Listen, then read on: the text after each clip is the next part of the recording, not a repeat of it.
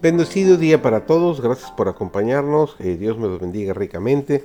Estamos a punto de terminar nuestra cuarta lección de este trimestre del libro de Génesis, esta maravillosa lección que se ha titulado El diluvio. Estoy seguro que estamos aprendiendo hermosas lecciones sobre la vida de Noé y el diluvio. Servidor David González, nuestro título de hoy es El pacto segunda parte. No es por un poder inherente lo que año tras año produce la tierra, sus frutos y siguen su derrotero alrededor del sol. La mano de Dios guía a los planetas y los mantiene en posición en su marcha ordenada a través de los cielos.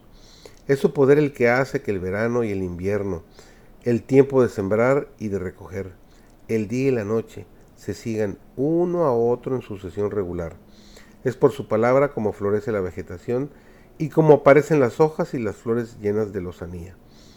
Todo lo bueno que tenemos, cada rayo de sol y cada lluvia, cada bocado de alimento, cada momento de la vida, es un regalo de amor.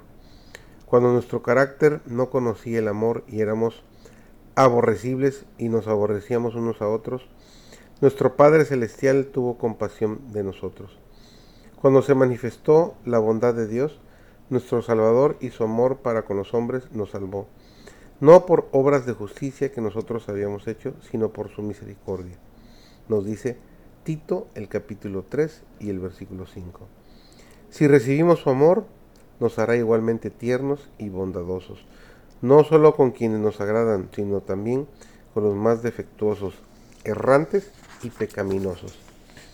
Mientras mirábamos este cuadro, el sello y la señal de la promesa hecha por Dios al hombre, de que la tempestad de su ira no asolaría nunca más al mundo con las aguas de un diluvio. Vimos que otros ojos, que no eran finitos, también contemplaban esta escena. Los ángeles se regocijaban cuando miraban esta preciosa señal del amor de Dios al hombre. El Redentor del mundo la contempla, porque fue mediante su intervención como este arco se colocó en los cielos como una señal o pacto de promesa para el hombre.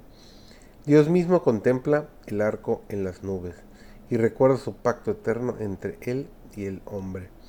El arco iris representa el amor de Dios que rodea la tierra y llega hasta las profundidades de los cielos, relacionando a los hombres con Dios y uniendo la tierra con el cielo. Cuando contemplamos esta hermosa escena, podemos regocijarnos en Dios, al tener la seguridad de que Él mismo contempla esa señal de su pacto y de que cuando Él la ve recuerda a los hijos de la tierra a quienes les fue dada. Sus aflicciones, peligros y pruebas no pasan inadvertidos para Él.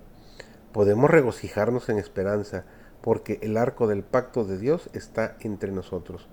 Él nunca olvidará a sus hijos del cuidado divino Cuán difícil es para la mente del hombre finito apoderarse del amor peculiar y la ternura de Dios y su incomparable condescendencia cuando dijo, y estará el arco en las nubes y verlo he para acordarme del pacto perpetuo entre Dios y toda alma viviente.